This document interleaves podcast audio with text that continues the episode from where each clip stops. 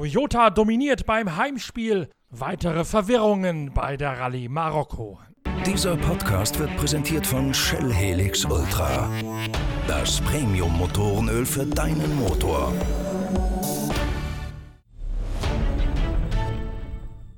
Hallo, hier ist wieder Norbert Okenga mit einer weiteren Folge von Deutschlands erstem Online-Motorsportradio. In diesem Pitcast, also den Podcasts unserer Zeitschrift Pitwalk, beschäftigen wir uns mit dem zweiten Lauf der Sportwagen-Weltmeisterschaft in Fuji sowie mit der dritten Etappe der Marathon-Rallye Marokko. Zunächst allerdings möchte ich noch einmal aufrufen, mitzumachen bei unserer großen Leserumfrage der Zeitschrift Pitwalk. Wir wissen ja von euren Rückmeldungen auf unsere Pitcast-Episoden, dass viele von unseren Hörern auch gleichzeitig treue Leser von Deutschlands Premium Motorsportmagazin Nummer 1 sind. Und deswegen nochmal die Bitte, teilt uns per Social Media oder per E-Mail mit, welche Rennautos ihr vom reinen Design her am schönsten findet. Denn wir machen für die kommende Ausgabe der Zeitschrift Pitwalk, die am 15. November erscheinen wird, eine große Titelgeschichte über die Gestaltung und Designs von Rennautos. Und da hätten wir natürlich gerne die Meinung von euch, unseren treuesten Lesern, mit eingewoben in einem speziellen Reader's Digest sozusagen. Teilt uns also noch schnell bis etwa zum Wochenende entweder an verlag.pitwalk.de oder über unsere Social Media Kanäle, die alle at Pitwalk Media heißen, mit welche Rennautos ihr in der Geschichte als die am optisch gelungensten findet. Dann kommt eure Meinung noch mit rein in die kommende Ausgabe und ihr könnt auch was gewinnen, nämlich ein Original-Event-Poster vom Petit Le Mans, veredelt mit den Unterschriften der Porsche-Werksfahrer Nick Tandy, Earl Bamber, Laurenz Fantor und Patrick Pilet. Diesen einzigartigen Preis gibt es nur dann, wenn ihr mitmacht bei unserer großen Leserumfrage für die kommende Ausgabe der Zeitschrift Pitwalk.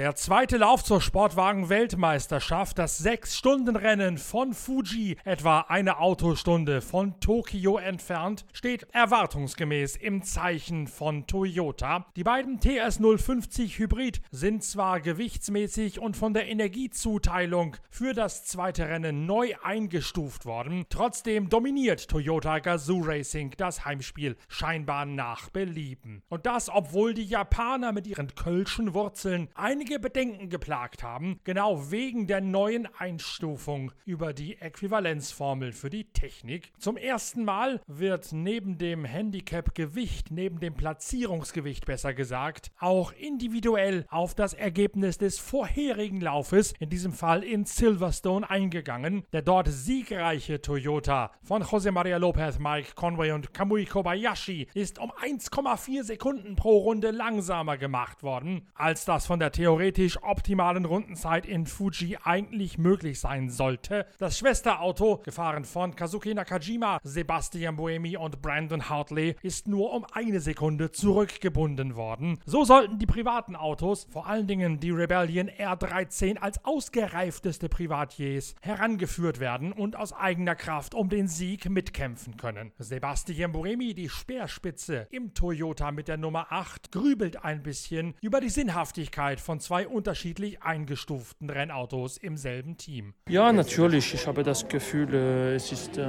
es ist besser. Um ehrlich zu sein, ich hatte auch das Gefühl, dass in Silverstone wir waren äh, eigentlich ein, ein bisschen schneller. Aber ja, K7 hat einen besseren Job gemacht. Jetzt wir schauen auf Shanghai und werden sehen. Auch für die Ingenieure ist diese Herangehensweise eine höchst ungewöhnliche, denn dadurch spaltet sich das Team automatisch in zwei Lager auf. Man hat keinen gemeinsamen Datenstamm mehr, auf den man sich zurückziehen und verlassen kann, weil jedes Auto sowohl bei Brems- und Reifenverschleiß als auch beim Energiemanagement und dem Benzinverbrauch plötzlich mit ganz eigenen Werten und Charakteristika daherkommt. Die beiden Toyota TS050 müssen völlig unterschiedlich abgestimmt werden und das zeigt sich bereits in der Anfangsphase des Rennens. In der Qualifikation scheint der einzige Rebellion R13, der am Start ist, noch schnell genug zu sein, doch über die Renndistanz Distanz fällt der Wagen rund um Speerspitze Bruno Senna immer weiter zurück. Das liegt auch daran, dass es völlig andere Witterungsbedingungen gibt als bei den bisherigen Läufen in Fuji. Es ist deutlich wärmer, sodass die Reifen härter rangenommen werden und damit kommen die Toyota mit ihrem Hybridantrieb deutlich besser zurande als die nur über die Hinterachse vorangetriebenen Rebellion und Ginetta. In der Anfangsphase setzt sich der leichtere der beiden TS 050 von Buemi, Nakajima und Hartley unwiderstehlich ab. Lopez Conway und Kamui Kobayashi dagegen müssen sich zunächst einmal einem höchst aufmüpfigen Rebellion mit Bruno Senna am Steuer zur Wehr setzen. Dabei gehorcht dieser Zweikampf einer immer wiederkehrenden Dramaturgie,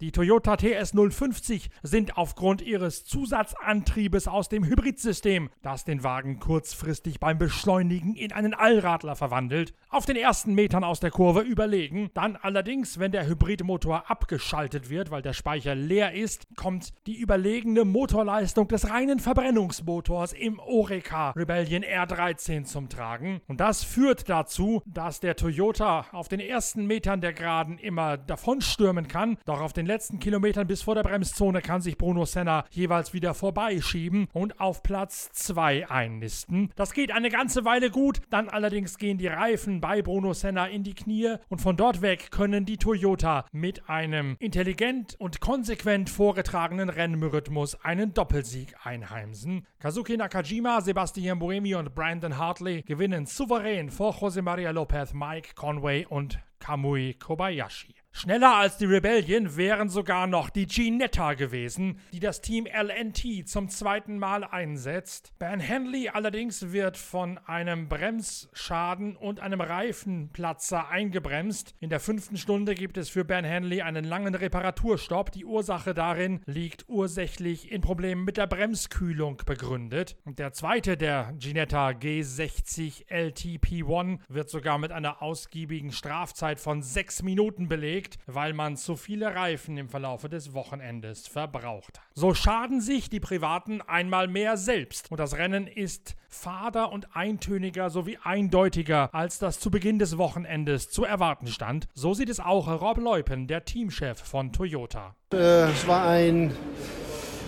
ja, einfaches Rennen als erwartet hier aufgrund äh, doch klare äh, ja, Stärke von uns trotz äh, der äh, Handicap, welche wir bekommen haben von 1,4 und eine Sekunde im Vergleich zu einem wesentlich geringeren bei, ähm, bei unseren ähm, Bewerb äh, Konkurrenten. Ähm, ein star starkes Rennen von Sebastian Buemi, Kazuki Nakajima und Brandon Hartley. Sein erster Sieg, Brandon für Toyota in der Nummer 8.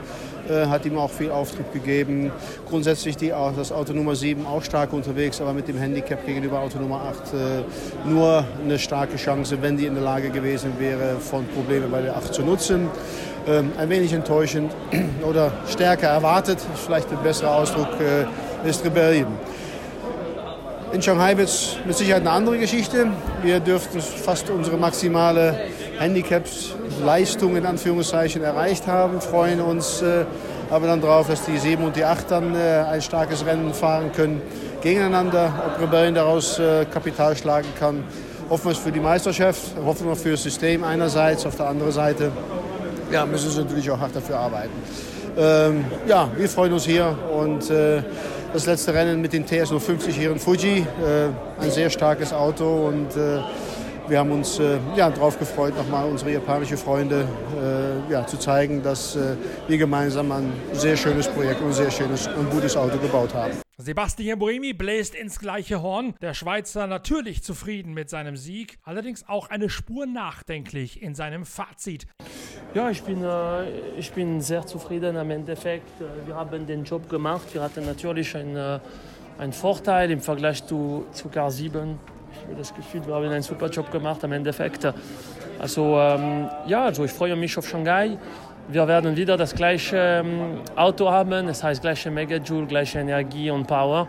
Und das finde ich cool und es fängt dann wieder von, von Null an. Also freue mich eigentlich auf Shanghai.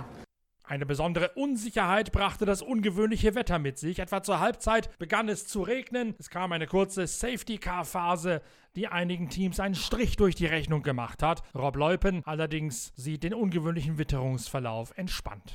Äh, das Wetter war hier mal anders. Äh, bis gestern sehr schönes Wetter, heute auch angenehme Temperaturen und äh, aufgrund äh, das immer nicht vorstellbar, äh, vorhersehbare Wetter hier in Fuji hat man doch ein bisschen mehr Wasser als vorausgesagt. Äh, aber trotzdem äh, mit den Umständen sind die Herren äh, im Auto sehr, sehr gut umgegangen.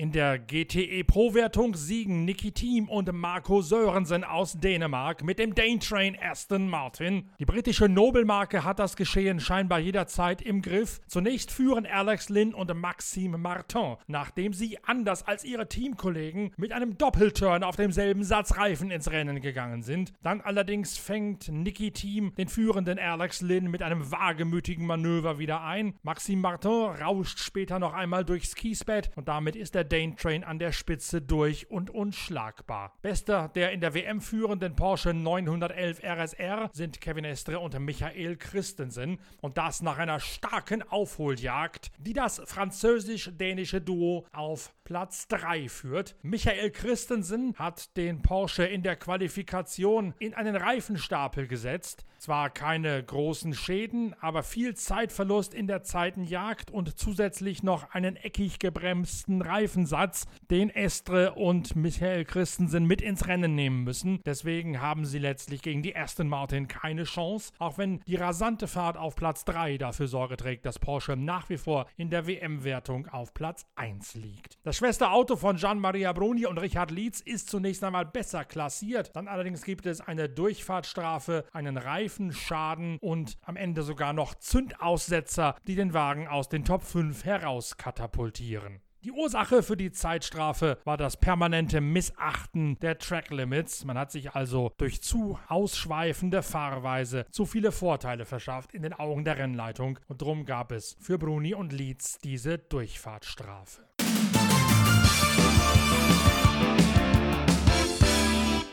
Bei der Marokko-Rallye steht am Sonntag der erste Teil einer Marathonprüfung auf dem Programm. Das ganz neue, erstmals farbig gestaltete Roadbook sorgt dabei auch am Sonntag für ordentlich Verdruss. 435 Kilometer stehen insgesamt auf dem Programm. Es geht an die Ausläufer des berühmten Erg Shebi, also in eine riesige durch Wind geformte Dünenlandschaft, deren höchste Dünen schon das Format von kleinen Mittelgebirgsbergen wie im Oberharz haben. Eine Ausdehnung von etwa 40.000 Quadratkilometern. Mersuga ist das lokale Touristenzentrum, ein Hotspot für Abenteuerurlauber. Und die Nähe zu Mersuga sowie auch das komplizierte, neu gestaltete Roadbook spielen heute eine entscheidende Rolle bei der Rallye. In der Motorradwertung setzt sich Juan Barreda auf der Honda mit einem Tagessieg in Führung. Sein großer Vorteil ist die späte Startposition, sodass er sich an den Spuren der Vorausfahrenden orientieren kann. Und all diejenigen, die früher in den Tag gestartet sind, wie beispielsweise Matthias Walkner oder auch Toby Price,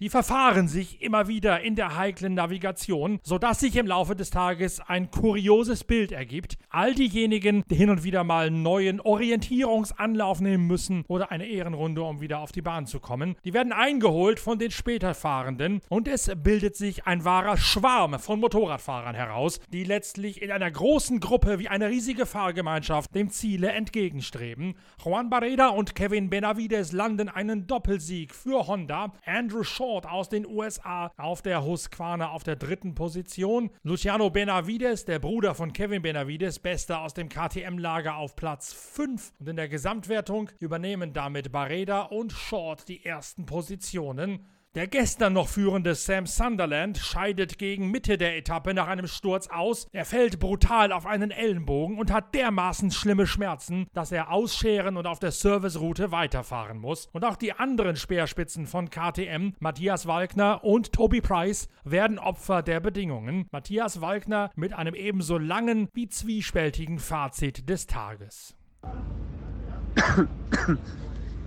Hi daheim. Ja, vorweg schon mal horcht es euch an, wenn ihr im Auto sitzt oder euch gerade Fahrt weil es wird ein wenig länger dauern. Insofern mir das meiste neu einfällt von den letzten fünf Stunden oder was wir braucht haben für die 385 Kilometer. Ähm, ja, angegangen ist schon mal in der Früh dass die Tankstelle, zum, was wir, wo wir auftanken hätten müssen, zugehabt hat. Ähm, dann haben wir extrem lang warten müssen, da haben wir vergessen, da er dankt. Aber es waren 47 Kilometer Verbindungsetappen, also haben wir gewusst, dass das knapp wird vom Sprit ohne tanken. Und ja, ich glaube, das geht sich schon aus. Vorweg schon mal, es ist sich nicht ausgegangen, er hat sich ein wenig verfahren und er ist dann der Sprit ausgegangen. Ähm, bei mir die ersten 120, 130 Kilometer war eigentlich recht gut. Es war extrem schwierig zum Navigieren, weil der Castera, der Veranstalter, was die Rotbücher macht, was aber der K macht, versucht, so möglichst wenig Informationen wie es geht eine zum Schreiben, aber teilweise ohne Cup, wenn vier, fünf, sechs Parallelpisten sind und dann jede leicht nach links oder rechts weggeht. War es so schwer zum, zum die richtige erwischen. Habe mich dann bei Kilometer 150 voll verfahren, wo ich wirklich nicht gewusst habe, warum. Wo dann innerhalb von, von weiß nicht, eineinhalb Kilometer 15 andere Pisten waren, du überhaupt keine Referenz mehr hast und Kilometer immer weiter aufgezählt, aufgezählt, aufgezählt. Ich bin dann einfach das Tal, es war ungefähr 5 Kilometer breit, ausgefahren, weil ich habe mir eingebildet, dass der Staub dort leicht drin gestanden ist. Habe dann zufällig den nächsten Wegpunkt erwischt. Der war zwar 10 Kilometer später, aber ja, er, ist dann, er ist dann aufgegangen und das hat mich dann ins Zentrum reingelotst und habe da dann die Kilometer wieder kalibrieren können mal wieder richtig, aber es war ein bisschen Arsch, wenn du 10 Kilometer lang dahin fährst und nicht weißt, bist richtig, bist falsch. Lauter Dangers kommen daher, was nicht im Roadbook drin sind. Also war ein wenig ungut. Hab dann gewusst, dass ich ein was verloren habe. Dann war später nochmal eine Noten falsch im Roadbook. Hab mich da verfahren, dann ist der Preis von hinten gekommen. Dann haben wir gemeinsam zum Refueling gefahren. Ich habe dann in der, kurz vorm Refueling sind wir in, in die Dünen reingekommen. habe dann nur mehr eine Spur gesehen. Das heißt, ich habe gewusst, dass der Brabetz oder der Sam weg sind oder sie verfahren haben. Ähm, ausgestellt hat sich, dass der Sam das geschmissen hat und dann hat er sich verfahren und dann ist der Sprit ausgegangen. Ähm, ich hoffe, ihm geht es gut, weil ich glaube, er, er lässt sich eine Übung anschauen. Weil er, er auf Nummer sicher will, dass das nichts ist, weil ihm tut er glaube ich ein bisschen weh. Dann ab dem Refueling, das war bei 230 Kilometer, ähm, weggefahren. Dann haben wir gleich wieder in die Dünen rein. Da habe ich in Brabitz dann gleich mal eingeholt gehabt. Ähm, es war ziemlich zart in die Dünen zum Navigieren, weil da waren wir so um die Mittagszeit drinnen. Und wenn die Sonne so hoch ist, bevor du wirst so soundblind, ist ein Wahnsinn. Ich habe glaube ich vier, fünf Mal äh, gescheite Düne versammelt und bin hinten gesprungen zum Glück ist lang genug runtergegangen. Es war dann im Nachhinein eh gar nicht so lob, glaube ich, aber ja, es könnte der Gegenhang auch schon schneller kommen. Dann am dünnen Ausgang haben wir eine Pisten erwischen müssen, auch extrem schwer sichtbar und im Sand, speziell da in, in der Mersuga-Wüste, wo, wo so viele Adventure-Touren sind, Buggy, Buggy-Urlauber da sind, haben hunderte Spuren, da ist gleich mal eine Piste, dass du die richtige erwischt. Ohne Cup ist echt Sache. Hab dann zum Glück die richtige erwischt. Der Brabetz, glaube ich, ist die, die falsche gefahren und ab 240 Kilometer oder 250 Kilometer war ich dann die ganze Zeit voran äh, bis zu Kilometer 312. Eigentlich recht gut gegangen, ganz gut aufgetan.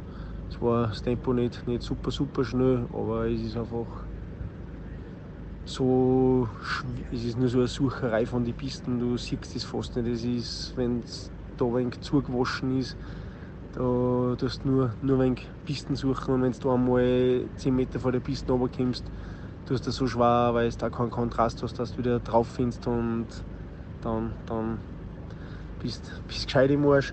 Ähm, habe aber dann echt ganz gut aufgetan bis zur Noten 312. Das war ein Wegpunkt, eigentlich dann super zum Finden auch ins Zentrum rein. Und dann war halt die Noten falsch, weil die, die Noten hat er gesagt, du musst ein Bachbett queren und nach dem Bachbett ist rechts ein Pisten weg. Und wir sind dann einfach durchgefahren, wir sind dann die Pisten immer weitergefahren bis zum nächsten Wegpunkt, der war bei 318 gewesen, bis ich gemerkt habe, okay, der Wegpunkt tut nicht auf. Dann habe ich gewusst, ich bin falsch, alles wieder umdrehen, zu den Noten wieder zurückgehen und schlussendlich hat sich herausgestellt, dass, dass im Bachbett schon rechts weggegangen ist. Aber das war fast ein bisschen Off-Piste und nach 300 Meter ist die Piste ganz leicht gekommen. Und ja, wie es der blöde Zufall so will, ist genau da, haben wir 10 Minuten oder was verloren, ist dann genau da der Barreda und der Luciano Benavides dahergekommen und sehen uns gerade nur, dass wir da wegfahren. Weil wir gedacht haben, wenn wir, wenn wir schnell genug sind, fährt da jeder falsch, weil ja, es kannst nicht wissen, ist einfach, einfach andere Noten gewesen, wie, wie im Roadbook ist, aber leider Gottes haben sie gesehen. Bin dann ganz gut zu Ende gefahren. Es ist halt echt bei jeder dritten Noten fährst halt mein, mein, mein Messer zwischen die Zähne, weil du nicht sicher bist, ob du jetzt richtig bist oder falsch. Und es ist echt ein bisschen so eine Keep-Going-Mentalität, dass, dass du einfach sagst, okay, irgendwie wird es schon passen. Und bin dann echt froh, wenn wir im Ziel war, gescheit K.O., gescheit fertig. Wir haben dann, das war jetzt eine Marathon-Etappen oder Supermarathon sogar, das heißt, wir dürfen jetzt 10 Minuten beim Motorrad arbeiten aber keine Radeln tauschen. Also ich habe jetzt nur einen Luftfilter gemacht. Die ganzen Armaturen ein bisschen putzt und das Rotbook hast da und morgen fahren weg von einer Viertelstunde. Also auch noch mit tanken Rotbook rein und dann geht es eh schon dahin. Die Reifen werden hübsch sein. Ähm, ja, ich habe glaube ich 18 Minuten verloren, aber ist jetzt zwar echt gewaltig viel, aber morgen müssen dann die anderen austun. Auf da mal schauen, wie es einer dann, dann geht, wenn das Rotbook wieder so, so so lückenhaft oder, oder, oder teilweise fehlerhaft ist, dann wird es für einen sicher auch nicht leicht. Aber ich glaube, ich habe das Maximum rausgeholt. Ich bin ab Kilometer 240 oder was vorhin weggefahren und ja, mehr, mehr habe ich, hab ich mir nicht erwarten können, dass ich einfach mit der vorderen Gruppe ins Ziel fahre und im Idealfall sogar als Erster ins Ziel reinfahre. Das habe ich erreicht. Viel Kühl ganz gut, aber war echt zart, bin jetzt mir jetzt gibt es ein bisschen was zum Essen und dann Healing und ein wenig geschlafen.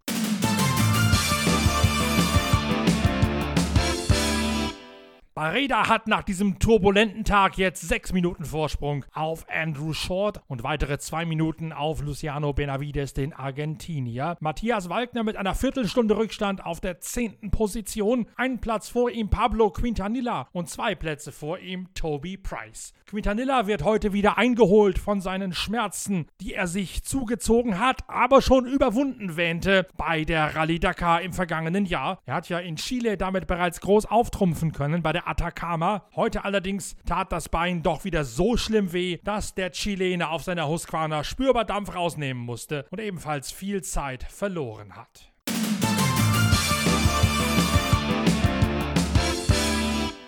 Bei den Autos baut Nasser Al-Attiyah mit einer weiteren Tagesbestzeit die Führung aus. Stefan Peter Ronsell mit knapp sechs Minuten Rückstand auf Platz 2 vor seinem X-Ray-Teamkollegen Carlos Sainz. Genil de Villiers und Bernhard Tenbrinke, die Teamkollegen von Nasser Al-Attiyah beim Toyota-Team von Glyn Hall, auf den Plätzen dahinter. Fernando Alonso hat zum ersten Mal Grund zur Freude, seit er in den Marathon-Rallye-Sport eingestiegen ist. Er beendet die Sonntagsetappe auf der neunten Position und zieht ein entsprechend zufriedenes Fazit seines Tages. Trouble-free stage, uh, no problem. So yeah, at least uh, we enjoy the, the full kilometers with no any big issues. Uh, so yeah, happy with that.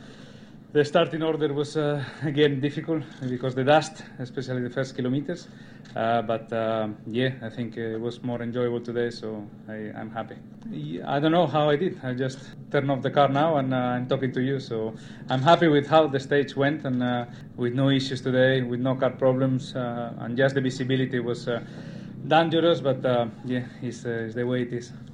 Wegen seiner Startposition und dem vielen in der Luft hängenden Staub sei es teilweise sogar gefährlich gewesen für ihn auf der Etappe. Aber das sei eine weitere Facette des Marathon-Rallye-Sports, die er kennenlernen müsse. Letztlich sei Fernando Alonso vor allen Dingen zufrieden damit, dass er zum ersten Mal seit seinem Umstieg ins Gelände eine fehler- und problemlose Etappe hingelegt hätte. Und richtig viel Spaß hätte es ihm auch noch gemacht.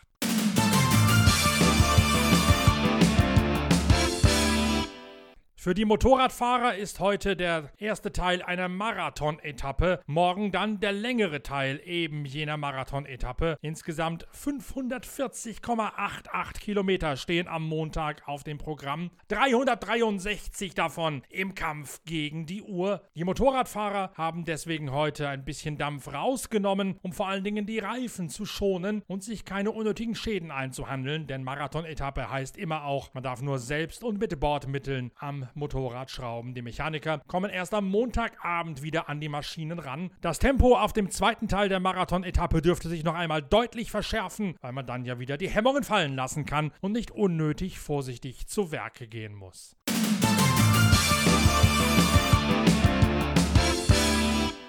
Wir hören uns am Montagabend mit der nächsten Analyse der Rallye du Maroc wieder. Dann auch wieder mit Eindrücken aus erster Hand aus dem Biwak sowie eine Analyse des Geschehens. Bis dahin wünsche ich Norbert Okenga als Moderator von Deutschlands erstem Online-Motorsportradio euch allen eine gute Fahrt mit Shell V-Power, dem Treibstoff mit Ferrari Formel 1 Wurzeln, der auch aus eurem Straßenmotor mehr Leistung bei weniger Verbrauch herauskitzeln kann. Abonniert uns, empfehlt uns, teilt uns uns und bewertet uns fleißig im Internet, damit unsere Hörerschaft weiter wachsen kann. Und denkt auch dran, fleißig mitzumachen, ran an die Tastatur, um uns für die nächste Ausgabe der Zeitschrift Pitwalk mitzuteilen, was die schönsten Rennautos aller bisherigen Zeiten gewesen sind. Wir brauchen da dringend noch mehr Rückmeldungen, als ohnehin schon eingelaufen sind. Und nur wer mitmacht, kommt auch in den Lostopf für dieses einzigartige Gewinnspiel mit dem exklusiven Preis eines mit Originalautogrammen veredelten veredelten Eventposters vom Petit Le Mans 2019. Also macht schnell mit und schickt uns eine Mail an verlag.pitwalk.de oder konsultiert uns über die Social Media Kanäle at Pitwalk Media.